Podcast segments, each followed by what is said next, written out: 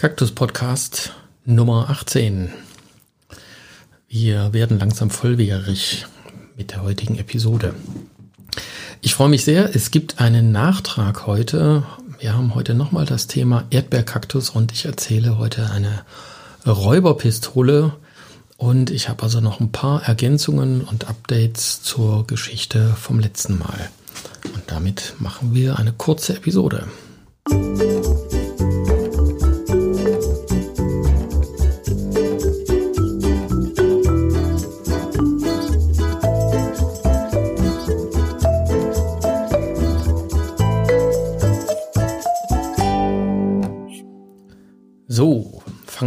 mit den harten Fakten an.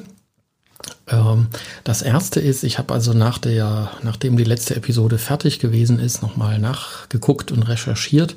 Und es ist doch ganz clever, wenn man Informationen einfach aufschreibt. Ich bin jedenfalls über Aufzeichnungen von Mr. Hajime Uku von 1959 gestoßen.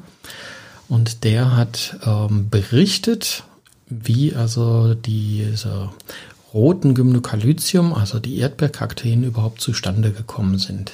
Das hat er auf dem IOS-Kongress in Kiel erzählt. Und äh, da sind ja noch ein paar Details drinne, die offensichtlich also in der mündlichen Überlieferung bei uns ob sie jetzt falsch waren oder einfach nicht, nicht ganz akkurat waren. Also ähm, auch der jetzige Stand wird sicherlich nicht der Weisheit letzter Schluss sein. Aber ich fasse das jetzt mal kurz zusammen und gehe davon aus, dass es möglicherweise noch einen Erdbeerkaktus Nummer drei gibt. Los geht's. Also, wir haben ja schon in der letzten Episode von Eiji Watanabe gehört, also dem Züchter, der also diese roten Gymnocalycium Mihanovici erfunden hat.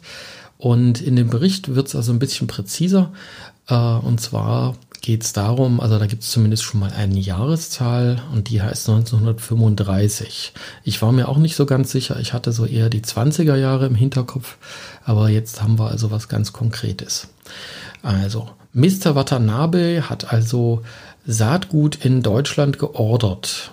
1937 und die kamen von äh, Hildegard Winter hier aus Deutschland. Wir wissen allerdings nicht genau, ob also diese 300 Korn das einzige war, was er hier bestellt hat. Und da ich weiß, dass also mein Großvater in der Zeit also mit äh, Hilde Winter zusammengearbeitet hat, ähm, kann das also gut sein, dass das also auch ein Stück weit von uns oder über uns gelaufen ist. Aber das werden wir vielleicht später noch rauskriegen. Er hat jedenfalls also diese Gymnocalycium vermehrt. Ihm ging es darum, also möglichst viel Saatgut zu bekommen und hatte also 1947 eine stattliche Menge von 10.000 Samen zusammen. Und die hat er also alle ausgesät. Und in dieser Aussaat 1947 sind also zwei Sämlinge, also sage und schreibe zwei Stück, die also ganz deutlich rot, diese rote Mutation gezeigt haben und eben eindeutig völlig chlorophyllfrei waren. Und er hat also, wie ich das schon erwähnt habe, einfach da schnell geschaltet und hat die beiden Sämlinge einfach sofort gepfropft. Ähm, da gibt es sogar auch eine Zeitangabe in weniger als zwei Wochen nach der, nach der Keimung. Also wirklich ganz schnell hat er eine Sämlingsvermehrung gemacht. Und die letzte Information, die ich also auch noch ganz interessant finde, ist, ähm, bei den Japanern ähm, galt das also so als Wunderunterlage. Die verwenden also Hylocereus guatemalensis. Also ist auch kein Undatus oder irgendwas anderes, sondern guatemalensis. Ähm, und das ist relativ ungewöhnlich, weil normalerweise verwendet man also für Sämlingsfropfungen ist relativ gebräuchlich Perisciopsis beispielsweise oder Trichocereus äh, sparianus oder Myrtillocactus, das geht alles. Ähm, und das hat natürlich dann später auch ein bisschen Einfluss auf die Qualität, also das, das Wachstum der Pflanze. Das heißt also, wenn man also jetzt ähm, für sich entdeckt, ähm, das ist eine ganz tolle Pflanze, macht es tatsächlich Sinn, also die nochmal auf eine bessere, günstigere Unterlage umzuveredeln. Ja, und die Pflanzen sind also das erste Mal ähm, unter dem Namen, und so habe ich sie also vor einigen Jahren auch selber nochmal kennengelernt, äh, die hießen damals Hibotan oder Hibotan Nishiki. Das war also die japanische Bezeichnung äh, von diesen Auslesen. Und unter dem sind die also in Verkehr gekommen. Und ja, und dann geht aber die Geschichte weiter. Also ich habe ja angekündigt, gibt es also so eine echte Räuberpistole und die kommt sozusagen jetzt.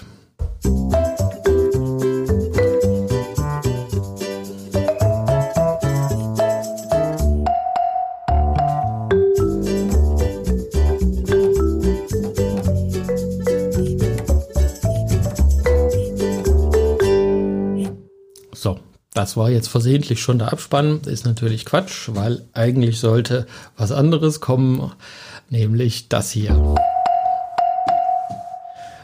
Das passiert, wenn man auf den falschen Knopf drückt. So, ich erzähle eine Räuberpistole. Das ist jetzt volle Kanne hören sagen. Also das heißt, ich habe da auch keine Aufzeichnungen von meinem Großvater jetzt gewälzt. Vielleicht stolper ich da irgendwann mal drüber. Deswegen erzähle ich das jetzt einfach frei Schnauze. Unterhaltsam ist er trotzdem. Und ja, meine Räuberpistole zum Thema Erdbeerkaktus geht so. Ähm, wir schreiben also das Jahr irgendwann wahrscheinlich, ja, nach 1947, muss also nach dem Zweiten Weltkrieg gewesen sein. Und in dieser Zeit ähm, hat also Mr. Eiji Watanabe ähm, von diesen sehr, sehr seltenen Nachzuchten dieser roten Sämlinge, also dieser roten Gymnocalycium Janovici nishiki oder Hibutan nishiki, ähm, einige Pflanzen nach Deutschland geschickt. Wie viel das gewesen sind, weiß ich auch nicht genau. Also sonst habe ich immer gesagt, es sind so zwei bis fünf Pflanzen gewesen.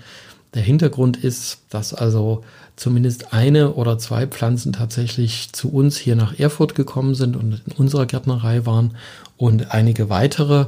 Das heißt also mindestens eine Pflanze ist nach in den botanischen Garten nach Berlin-Dahlem gegangen und eine weitere an die Wilhelma nach Stuttgart. Kann natürlich sein, dass es noch mehr gewesen sind. Und diese Pflanze hier in Erfurt, die war natürlich damals was ganz Besonderes, war sehr selten und natürlich auch sehr wertvoll. Und es gab auch, sobald das also bekannt gewesen ist, äh, nicht wenig Anfragen, ob wir diese Pflanze verkaufen würden. Mein Großvater, der damals also die Gärtnerei geleitet hat, hat gesagt, nein, also keinesfalls, das ist einfach zu selten, zu besonders und äh, man darf die sich hier angucken, aber verkauft wird die Pflanze natürlich nicht. Und das ist also äh, auffällig, es gab damals also eine ähm, Adelige angeblich aus Österreich. Ähm, ich weiß also jetzt nicht, was sie für einen Adelstitel äh, trug und auch der Name ist nicht überliefert, würde ich auch nicht erzählen. Ähm, äh, die hat sich also ganz, ganz besonders nach dieser Pflanze erkundigt, war ohnehin also sehr an Kakteen interessiert und ähm, war also relativ brüskiert darüber, dass man ihr also ihren Wunsch abgeschlagen hat hier in Erfurt. In die gleiche Zeit ähm, trag, trug es sich zu, dass also ein junger Gärtnergehilfe hier seinen Dienst aufgenommen hat.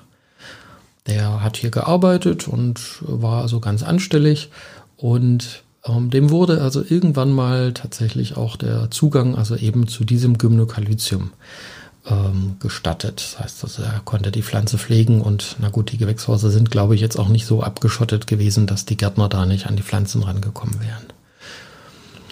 Jedenfalls, ähm, der stellte sich ganz gut an, aber eines Tages stellte man fest, der Herr sowieso ist also morgens zum Dienst nicht erschienen.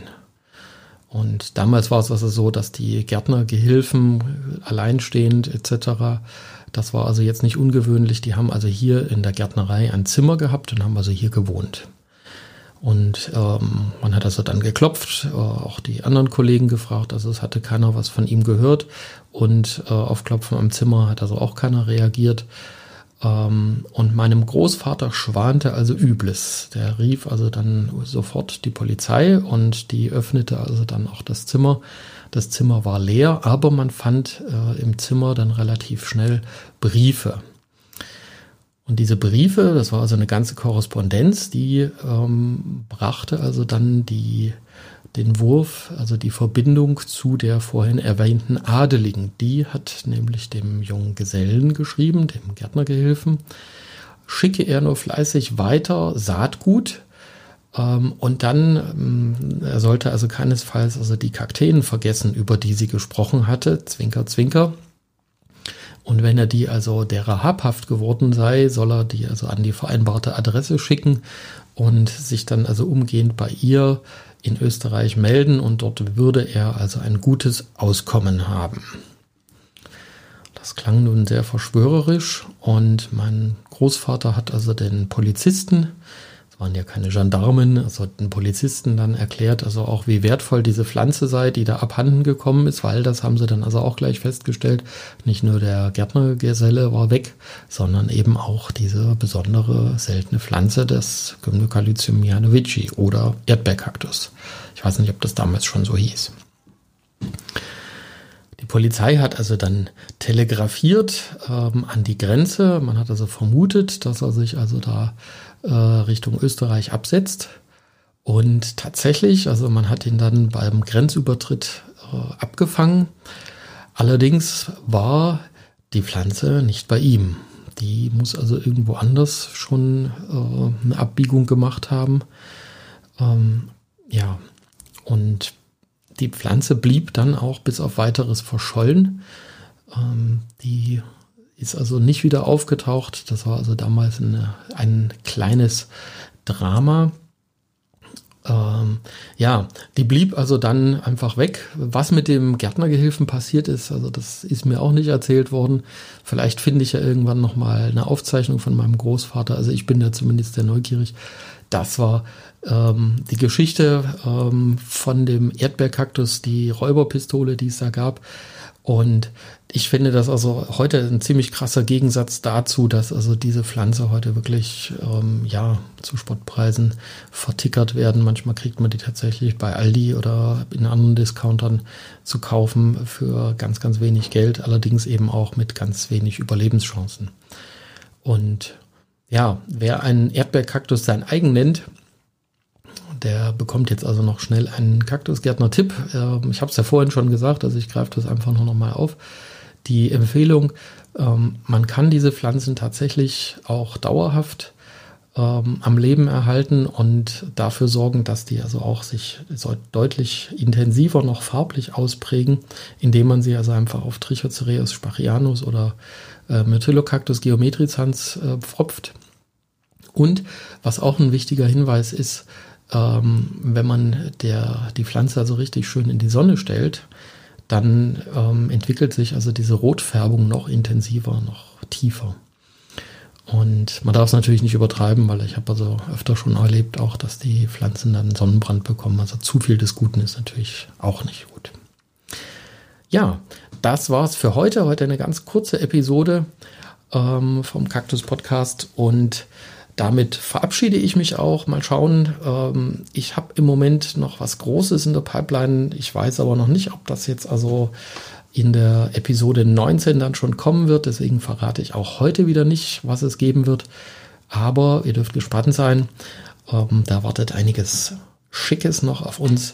Und in diesem Sinne wünsche ich eine wunderbare Zeit. Bleibt schön gesund.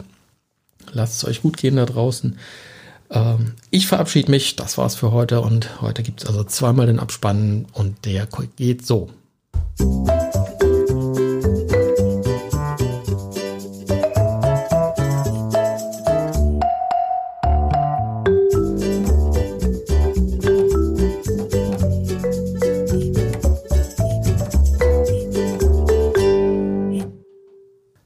Ulrich Hage mit der Episode Nummer 18 vom Kaktus Podcast über den Erdbeerkaktus.